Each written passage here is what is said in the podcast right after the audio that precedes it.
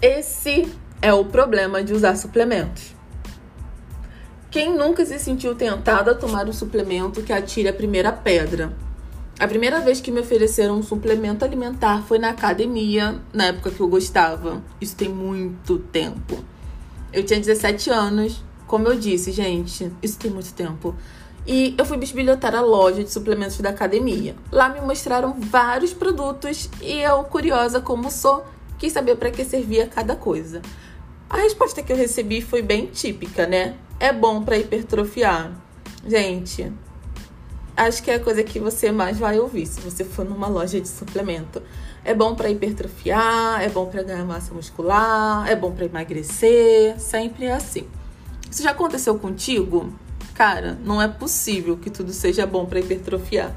Foi isso que eu pensei na época e hoje, já formada em nutrição, eu tenho certeza disso. Nem tudo é bom para hipertrofiar.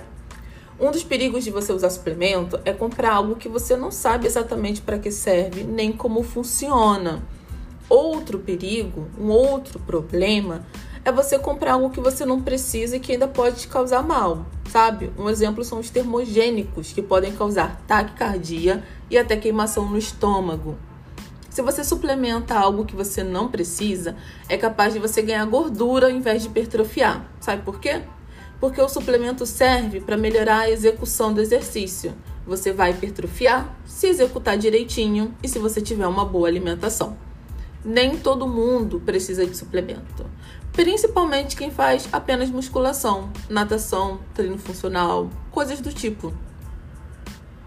Os nutrientes necessários podem ser supridos através da alimentação, mas eu admito que em alguns casos o suplemento entra como um recurso prático e não porque ele é essencial.